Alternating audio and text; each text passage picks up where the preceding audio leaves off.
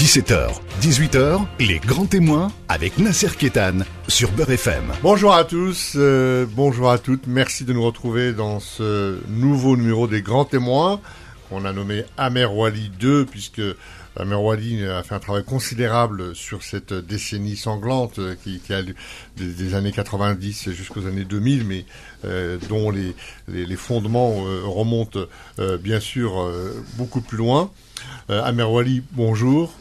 Bonjour Merci Nasser. Encore avec nous euh, pour cette euh, euh, nouvelle émission euh, consacrée euh, à, vos, à vos ouvrages Le coup d'éclat de la naissance du fils aux législatives avorcées de 91 aux éditions euh, Franz Fanon que, que, que je montre à, à l'antenne, hein, euh, qu'on peut se provoquer, qu'on peut se procurer dans toutes les bonnes librairies, et puis euh, du verbe au fusil, la terreur sainte, retour sur la décennie noire, hein, parce que c'est comme ça qu'on l'appelle, 91-2002, à Wali. Donc on peut le trouver aussi euh, un peu partout. Et merci d'être là. Et toujours avec euh, votre complice, notre complice, euh, qui, qui nous accompagne Bonjour Nasser. dans, dans, dans, dans, dans, je dirais, ce, ce, cette analyse de ces morceaux d'histoire, de ces pans d'histoire. Amer Wali, on, on, l'Algérie, on, souvent on dit n'a pas de chance. Elle est la terre des radicalités. La révolution est radicale, le Front islamique est radical, le rail de musique est radical, le GIA est radical, la chanson kabyle est radicale.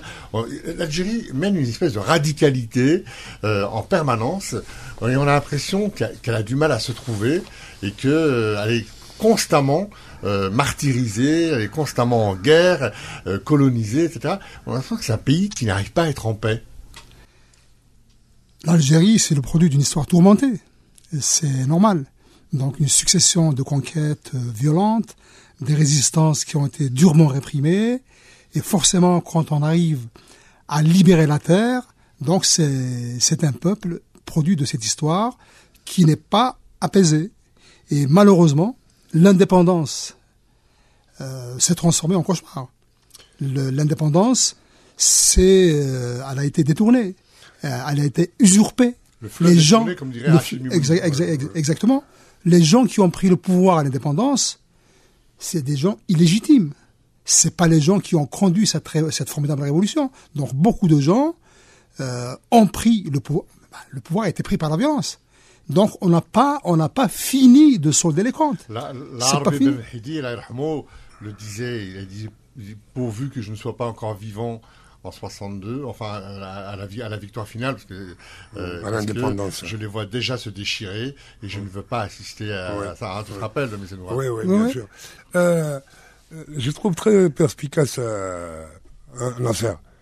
Je trouve euh, très, très perspicace le, le, le, le, la question que tu as posée. Ben, tu as parlé de radicalité euh, à, tous les niveaux, euh, dans, tous les domaines la, parole algérienne est radicale, qu'elle soit dans le religieux, dans le politique, dans, le foyer, dans la société, etc.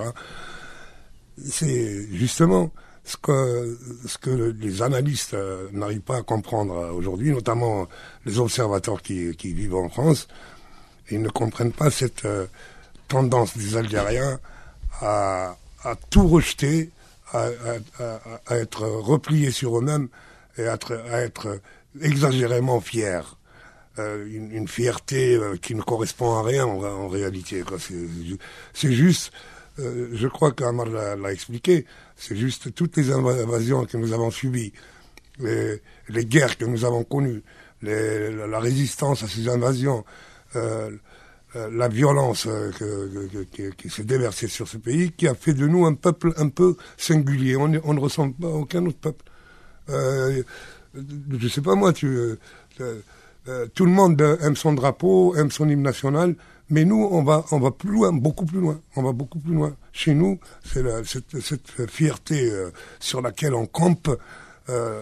Elle fausse absolument toutes les données. Ah, Merwali, justement, ces, données, on, on, a faussé ces données parce que l'État-nation qui devait naître en, en 62 euh, les, dirigeants de l'époque n'ont pas su insuffler euh, aux générations euh, qui, qui, venaient l'idée d'une république sociale. La révolution algérienne est une révolution sociale. Le, coup, le près, la, révolution algérienne est, née, le mouvement national est né dans l'immigration algérienne, dans le mouvement ouvrier algérien et, français, et, et, le coup près qui a coupé la tête du, colonialisme, c'est une question sociale. Et, donc peut-être que les dirigeants de l'époque n'ont pas su insuffler cette idée de nation, de république sociale, et finalement les Algériens de post-indépendance ont été livrés à eux-mêmes et se sont cherchés une identité de substitution, un régime de substitution. Parce que le régime n'a pas justement assumé le véritable héritage de la, Révolution. D'abord en écartant euh, les, énormément de dirigeants de la Révolution, en en exécutant un certain nombre. Il ne faut pas oublier, l'autre euh, guerre a été aussi a été très sanglante, a été une, guerre de règlement de compte aussi. On on peut, pas oublier euh, et d'autres, je cite Abandonman pour exemple, mais d'autres. Donc il y a eu énormément de liquidations. Et puis, qu'est-ce qui se passe? Euh, En 62, pour faire oublier les, les héros de la Révolution, parce qu'on a besoin de repères. Et en 62, on a voulu effacer les repères. Pour effacer les repères, on nous a sorti cette histoire, un seul héros, le peuple. Voilà, euh, un seul héros, le peuple. Donc tout le monde est égal. Euh, dans cette dans, dans, cette lutte, nous avons tous pris. Alors bien sûr, c'est une révolution populaire. Bien sûr que tout le peuple algérien a subi d'une manière ou d'une autre. Tout le monde a, a, a, payé le prix. Bien sûr, il y a des il y a, il y a il n'y a pas de constante. En fonction des régions, on a plus ou moins subi tout ça, bon, mais, mais, tout le monde en a payé le prix. Mais quand on note à un peuple ses symboles, ses repères, on se retrouve face à un peuple désemparé. Donc c'est ça, c'est ça le problème. On retrouve l'Algérie donc un peu livrée à elle-même et, et, surtout livrée au règlement de compte, comme vous venez de le dire. On se rappelle aussi qu'elle est dans l'échiquier mondial, que c'est Khomeini qui arrive en 79 et que c'est que la révolution iranienne, que l'Afghanistan est au cœur de la guerre froide entre les États-Unis et, et, l'URSS, et donc l'Algérie est aussi partie prenante elle est impliquée dans, ce mouvement international Alors, bien sûr. Euh, en fait, l'Iran, c'est assez particulier. Je, je crois qu'il y a eu un mouvement de sympathie envers la révolution iranienne un peu partout dans le monde, pas uniquement de l'Algérie. Surtout qu'à l'origine, le mouvement euh, khoméniste a entraîné avec lui la gauche, a entraîné avec lui les progressistes. Les progressistes on l'a soutenu. Alors, sauf effectivement, euh, l'Algérie s'est rapprochée de l'Iran quand il y a eu la, la crise des otages américains. C'est l'Algérie qui a fait la médiation et l'Algérie est restée assez proche de l'Iran. Sauf qu'effectivement, alors, l'Iran, on a profité euh, pour implanter ses idées, pour implanter son idéologie en, Algérie, et l'Algérie euh, s'en rendra compte euh, avec, avec, un peu de retard. Elle finira par rompre ses relations diplomatiques avec l'Iran. Gilles Kepel avec, avec, incrimine directement dans un de ses ouvrages ouais. où il dit les Iraniens ont euh, carrément euh, ont, ont, ont, ont, été partie prenante dans le, le mouvement islamiste algérien. Alors, euh, alors, il faut se souvenir que, comment il s'appelle, le ministre des Affaires étrangères de l'époque, je parle de, que, non, bah, pour l'Iran, euh, ah. Velayati, ah, oui. Velayati. Alors, ah. quand il y avait les manifs du fils en juin, je parle des manifs de juin 91, puisque les élections législatives étaient d'abord prévues en juin, puis reportées justement à cause des manifs du fils qui voulait en même temps des élections présidentielles, oui. et qui voulait plein de choses. Et Velayati à l'époque, ce qu'il disait, il, dit, il disait, le cri d'Allahu Akbar entendu dans les rues d'Alger est une leçon apprise de l'Iran. Donc l'Iran était bien là et alors l'ambassade d'Iran était basée à Bir Khadem qui était devenue une importante base du fils et du GIA. Comment il s'appelle? Shrif Gousmi qui a été à un moment le chef du GIA, on l'appelait l'Iranien. Donc c'est quelqu'un qui était en relation avec l'Iran, qui a été formé en Iran. Voilà. Et puis, et, et puis il y a aussi des gens euh, des GIA qui ont été formés par le Hezbollah au Liban. Voilà. Alors donc les, Algériens étaient devenus des Iraniens, des Hezbollah et des Afghans. Donc on, euh... Et puis donc on a eu beaucoup d'Algériens qui sont. Euh, alors on n'a pas de chiffres précis, mais en tout cas on sait qu'il y a plusieurs centaines d'Algériens qui sont allés faire le coup de feu en Afghanistan euh, contre contre l'URSS. Donc qui ont qui ont appris les techniques de guérilla, qui ont appris à fabriquer d'explosifs et alors, si vous discutez parfois avec d'anciens militaires, donc qui ont fait la guerre contre le terrorisme, ils vous diront qu'on a été confronté parfois à des terroristes formés en Afghanistan qui étaient plus professionnels que nous. Donc, effectivement, on a eu des, des brigades qui ont été formées euh, en Afghanistan, et ce sont ces gens-là qui, dans un premier temps, ont pris les maquis, et c'est pour ça que les premières années ont été, ont été très très dures. Alors on voit cette mouvance, ces mouvements successifs qui arrivent, qui vont donner naissance à, à 1988 en, en, Algérie, aux émeutes d'octobre 88, et puis euh, là on assiste à un tournant, on assiste à un véritable tournant qu'on va aborder dans un instant. Les grands témoins revient dans un instant. 17h, 18h, les grands témoins avec Nasser Kétan sur Beurre FM.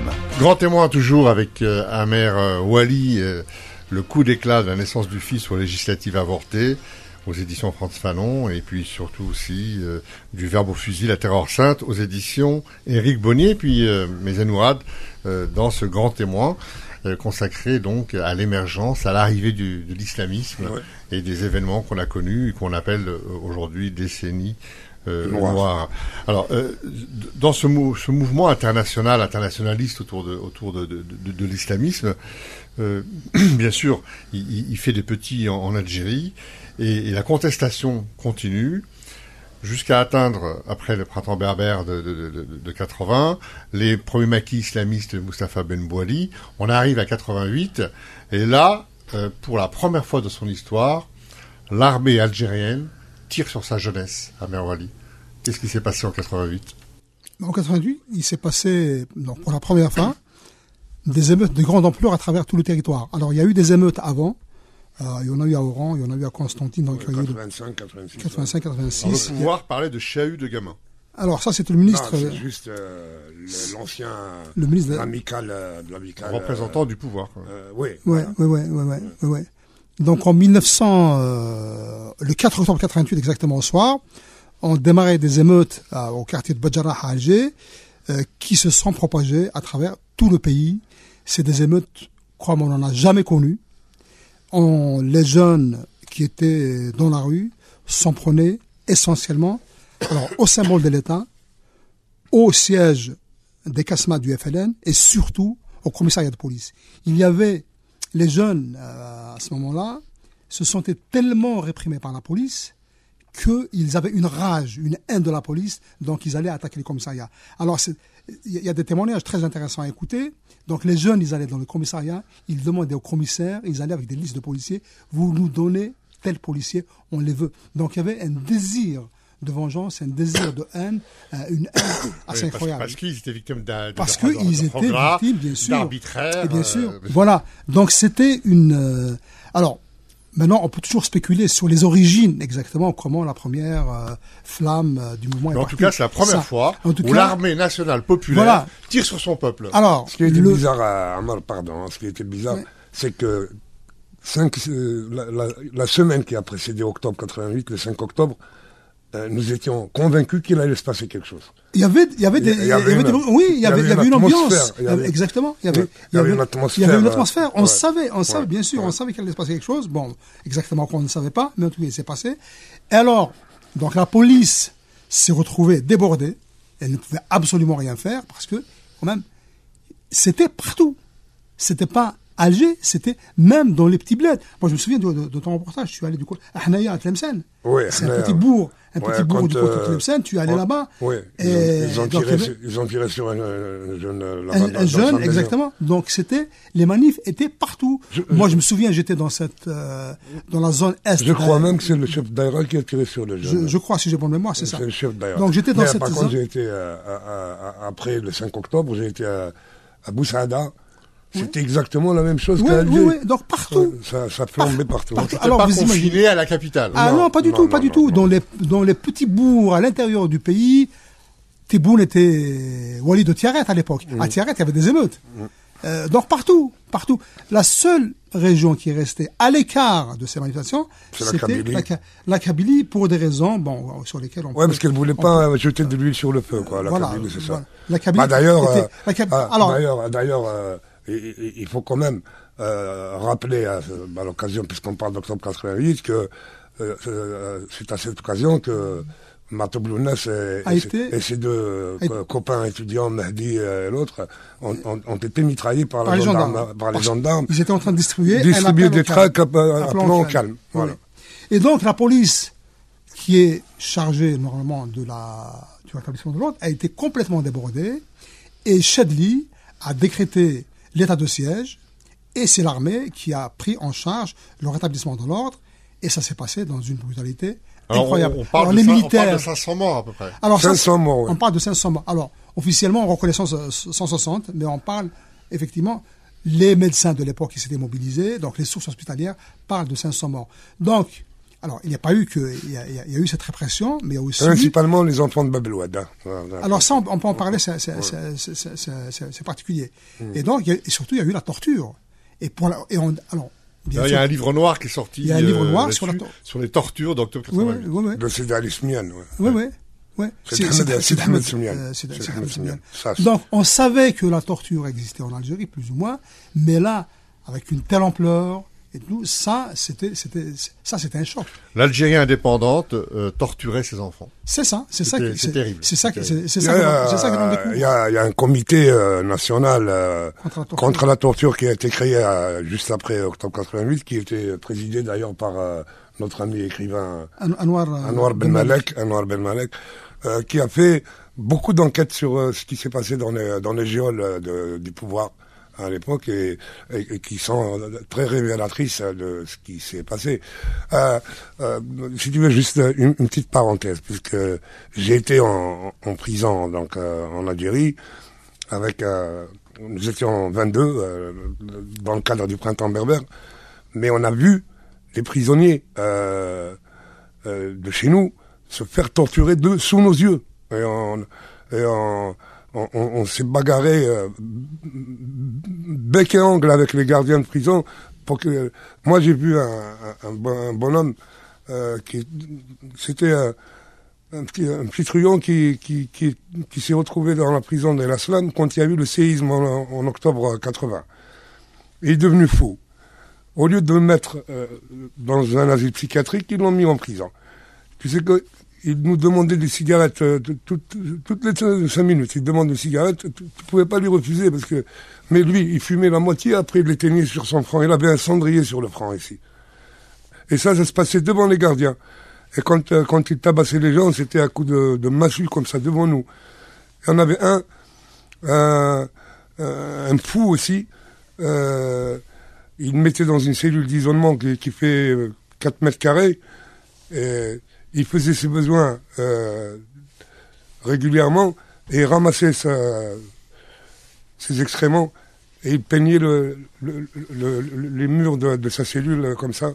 Et, tous les matins, quand ils ouvraient sa cellule pour euh, le, sortir, bah, ils voyaient le truc. Qu'est-ce qu'ils faisaient? Ils ouvraient, puis il y avait deux gardiens qui tenaient une rampe à incendie, là, et ils l'arrosaient. il l'arrosait lui et le mur de- c'était de la torture, de la torture euh, sérieuse. Euh, et ça existe dans toutes les prisons d'Algérie et je pense que jusqu'à aujourd'hui ça existe encore. Alors, Amer Wali, euh, donc entre octobre 88 et janvier 89, ce sont quelques mois, quelques semaines décisives. C'est là où va arriver, je dirais, les, les premières prémices de la décennie noire. Quoi. Donc Oui. c'est l'arrivée de Chadli, euh, l'ouverture au champ démocratique, etc. Donc qu'est-ce qui se passe entre octobre-novembre 88 et janvier-février 89 Alors, je, je reviens juste sur un, un événement qui, me- qui me semble assez important pour octobre 88, c'est l'émergence des islamistes. Parce qu'à l'origine, les événements d'octobre 88 n'étaient pas structurés, c'était pas un mouvement structuré, c'était pas encadré. Donc les islamistes se sont engouffrés, ils ont essayé de prendre la tête de ce mouvement. Donc immédiatement, il y a eu des réunions à Bab el Oued, avec euh, Ali Belhadj euh, euh, notamment, euh, à Jam' Sunna, et les islamistes ont été les premiers à aller à se rendre à la DGSN pour demander à être reçus par la présidence. Et la présidence, après, a promis de les recevoir. D'ailleurs, ils ont été reçus par la présidence. Donc, il y a une certaine légitimité qui a été donnée aux islamistes pour la direction de ce, mouvement. Et c'est pour ça, donc ça, ça, ça a joué. Donc, ils étaient, ils étaient apparus pour la population comme des gens euh, crédibles qu'on pouvait suivre, qui pouvaient nous représenter euh, face à ce pouvoir et qui étaient en mesure. Et, après, ils étaient apparus comme la seule force capable de renverser ce régime. D'autant plus qu'ils avaient, qu'ils étaient, euh, qu'ils avaient commencé à, à intégrer, infiltrer toutes les actions caritatives. Absolument. Où euh, ils aidaient les, les, les, les plus démunis, ils faisaient des, restaurants du cœur. Hein, Oui, tout à fait, tout à fait. Oui, oui. Euh, ils s'occupaient des, des, des décès, ils, ils enterraient les gens, euh, ils étaient là dans les circoncisions, ils étaient là. Donc ils étaient un peu dans, dans, dans, dans, tous les espaces de solidarité. Oui, alors juste une avant de, de, de, de parler de ça, et donc le, la Méziane a rappelé tout à l'heure le nombre de morts qu'il y a eu à Bab el-Oued. Alors ce qui s'est passé, c'est que Ali Belhaj lui-même, alors ce sont ses, propres compagnons de l'époque qui le disent, euh, un certain nombre d'imams qui sont toujours en vie, alors qui disaient, en fait Ali Belhaj a été mis en prison dans le mouvement de Bouyali. Donc il a été libéré en 87, il a fait 5 ans de prison. Donc de 82 à 87, il était en prison. Et ses compagnons de l'époque racontent aujourd'hui, euh, il y a des vidéos qu'on peut voir, racontent aujourd'hui, que depuis sa sortie de prison, Ali Belhaj était obnubilé par la chute du régime. Il ne demandait que la chute du régime. Et donc, le mouvement euh, de 88 lui était apparu comme une opportunité. Donc, c'est lui qui a voulu organiser cette manifestation qui a fini en boucherie euh, à la GSN. Alors, il, y a eu euh, à, la- mosquée une espèce de consultation un peu qui n'a aucune valeur donc il appelle la manifestation on lui demande donc il demande soi-disant de, de, répondre par Allahu Akbar. Donc il y a eu des, une réponse comme ça. Donc il a décidé que la, manif devait avoir lieu. D'autres de- des gens islamistes le, le fils n'existait pas encore étaient contre. Finalement ça s'est ça s'est terminé en rassemblement à Belcourt. Et quand la manie, le rassemblement s'est dispersé, évidemment, comme la plupart des gens étaient des gens de Bab el-Oued, ils rentraient chez eux sous forme de cortège. Et c'est à ce moment-là qu'il y a eu cette tuerie où il y a eu 35 morts. Donc l'armée a ouvert le feu, il y a, il y a eu 35 morts. Donc ça c'est pour clore là, c'est la, la séquence des manifs. Alors qu'est-ce qui se passe après les, les manifs? Euh, On se retrouve dans un instant et on va, on va en parler. Les grands témoins revient dans un instant. 17h, 18h, les grands témoins avec Nasser Kétan sur Beurre FM. De nouveau dans nos grands témoins avec Amer Wali et Méziane Ourad. Amer Wali, euh, dans toutes ces histoires, on retrouve une constante. C'est la mosquée et le stade de foot. Ces deux endroits ont été des endroits qui échappaient au pouvoir, puisqu'ils ne pouvaient pas euh, euh, pénétrer dans les mosquées et faire la loi, ils ne pouvaient pas aussi dans les stades de, football. Donc ces deux entités ont été centrales dans l'opposition, la mobilisation de ce que, de j'appellerais la jeunesse algérienne, finalement, puisque 80% de l'Algérie avait moins de 25 ans. Euh, ces deux endroits ont été moteurs dans les mouvements de, de, rébellion et, ensuite, on, l'a vu, de, de, de subversion.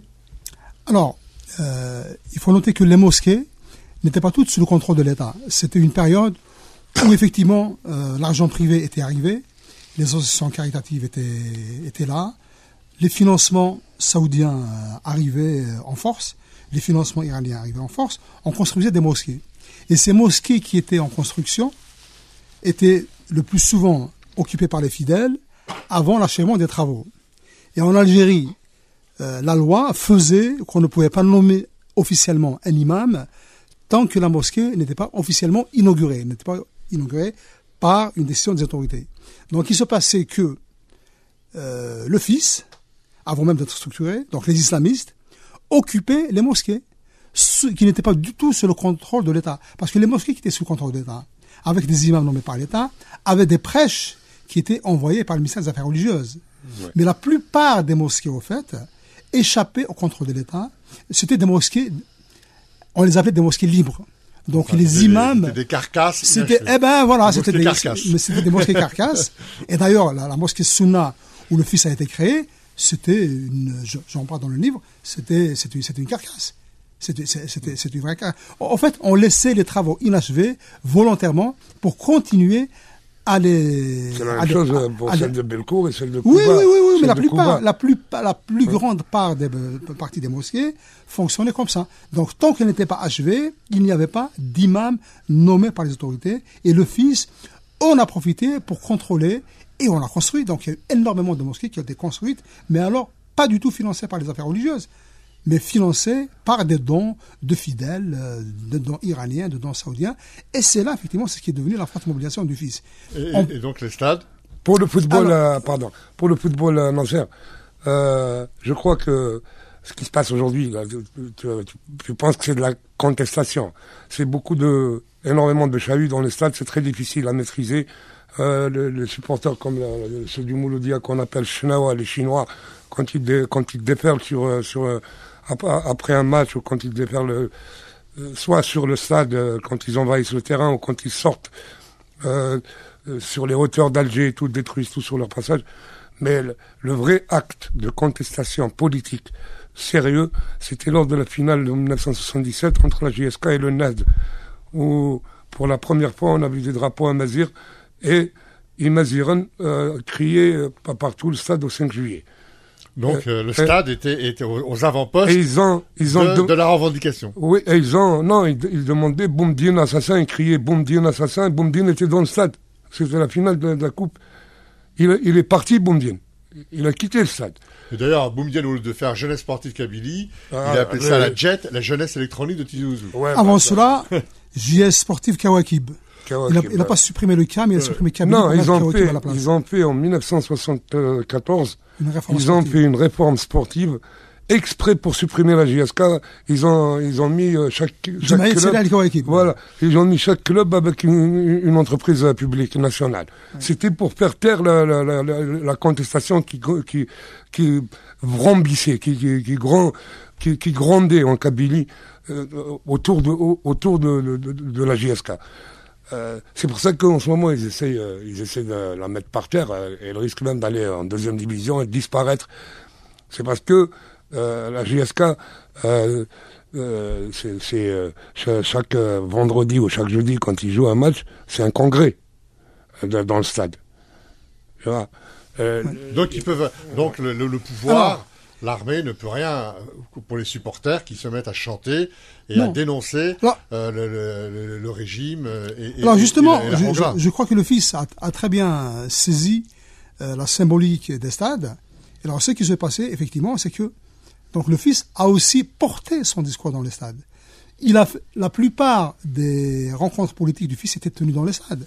Alors quand c'est le fils rappelle le lui-même, Allah Akbar le, Allah- le fameux Allah Akbar, de Bassim Adem. bah, exa- eh, exactement de Abbassi Madani, une, manipulation grotesque, mais malheureusement qui a, qui a, qui a marché. marché. Les gens ont, ont cru au miracle. Donc la plupart des meetings du fils eh, avaient lieu dans les stades. Et en dehors des, des meetings politiques, quand, quand il y avait des rencontres, de, de vraies rencontres de foot, c'était les slogans. Ce n'était plus les, les chants euh, en faveur des, des, des supporters, des- quoi. C'est les chants des supporters. C'était plus des chants d'adhésion au club. C'était les slogans du fils qui étaient chantés. Donc le fils a très très bien compris. Donc il a mobilisé les mosquées, il a mobilisé les stades. Et il a mobilisé, euh, comme tu le disais tout à euh, l'heure, il a Allahu mobilisé. Akbar, Allahu Akbar euh, que, que, proclamé par euh, 100 000 spectateurs euh, au stade du 5 juillet, ça, ça fout la trouille. hein.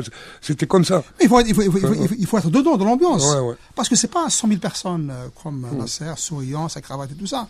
Mais quand tu, quand tu vois 100 000 personnes, c'est barbe hirsute, c'est du là-bas, je peux dire, et puis les Afghans, avec leurs cris et tout ça, Ah ouais. leur, leur, leur détermination, leur hargne, je peux te dire que tu trembles, hein, c'est pas... euh, Donc, Amer Wali, 88, que- que- donc on est euh, octobre 88, donc euh, jusqu'à janvier 90. Qu'est-ce qui se passe? On ouvre le champ, euh, Chadli ouvre le champ politique, décrète euh, l'ouverture associative et l'ouverture politique, et on a, on assiste à la naissance de plein plein de partis politiques. Plus euh, à la presse Une indépendante. quarantaine, je crois, Oui. au retour en Algérie de, de Ben Bella et de Ahmed. Donc, qu'est-ce qui se passe pendant euh, le, le régime Il est confronté donc à cette contestation euh, pour reprendre la main. Donc, il décide de de- de- d'essayer de, donner un peu du du, du- du grain à moudre euh, Oui, oui, au- alors- au- au- au- à la protestation. Alors gra- graduellement, euh, effectivement, Chadli a, a essayé de faire, euh, de s'ouvrir un peu. Alors, moi je me souviens qu'il y avait une, euh, donc après le, le retour au ca- au calme, donc on était encore sous, sous le régime du parti unique. Il y avait une assemblée nationale du FLN issue à 100% du FLN. Il y avait un comité central du un bureau politique du FLN où euh, Rachid Benilis, on en parlera tout à l'heure d'ailleurs de, de Rachid Benilis, qui était ministre des Transports, avait suggéré à Chedli de démissionner. Bon, évidemment, Chedli n'a pas démissionné. Chedli, il, donc, il a décidé d'ouvrir graduellement le champ politique. Donc, sa première décision a été de virer Mohamed Chef Msadia, qui était le patron du FLN. Il a viré le patron des services de l'époque, c'était le Khalayat qui était patron des services. Il a viré le Khalayat. Il a viré le patron de la, de la police nationale, donc il a, il a pris conseil de décision individuelle. Et sur l'emploi politique, euh, donc il a rappelé Abdelhamid Mari, qui est un proche de lui. Qui était patron du FLN. Qui est, voilà, donc il est le non-patron du FLN. Et il semblerait que l'Arabie Belher, qui était son directeur de cabinet, a joué un rôle important aussi. Ah ouais. Oui, oui, oui, oui, oui, oui, bien, bien sûr, l'Arabie Belher, c'est... Alors, il faut relativiser aussi le pouvoir. De, on, on attribue à Belkhair énormément de pouvoir euh, qui en fait n'en a pas. Belkhair est devenu ce qu'il est grâce à Chadli. C'est parce que Chadli l'a nommé comme secrétaire on, général. Sait on sait qu'il a donné du terrain à Depardieu pour faire ça, ça on le sait. Oui, ça, ça c'est après. ça c'est la petite histoire. Ça, ça, ça c'est après. Amar, l'armée Belkhair c'était un voisin à Intaïa, non oui, il avait une grande maison à Intaïa. Il a toujours d'ailleurs. Il existe toujours cette, elle existe toujours cette maison.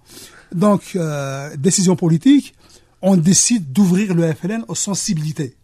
Dans un premier temps, c'est ça. Donc on ouvre le FLN aux, sensibilités.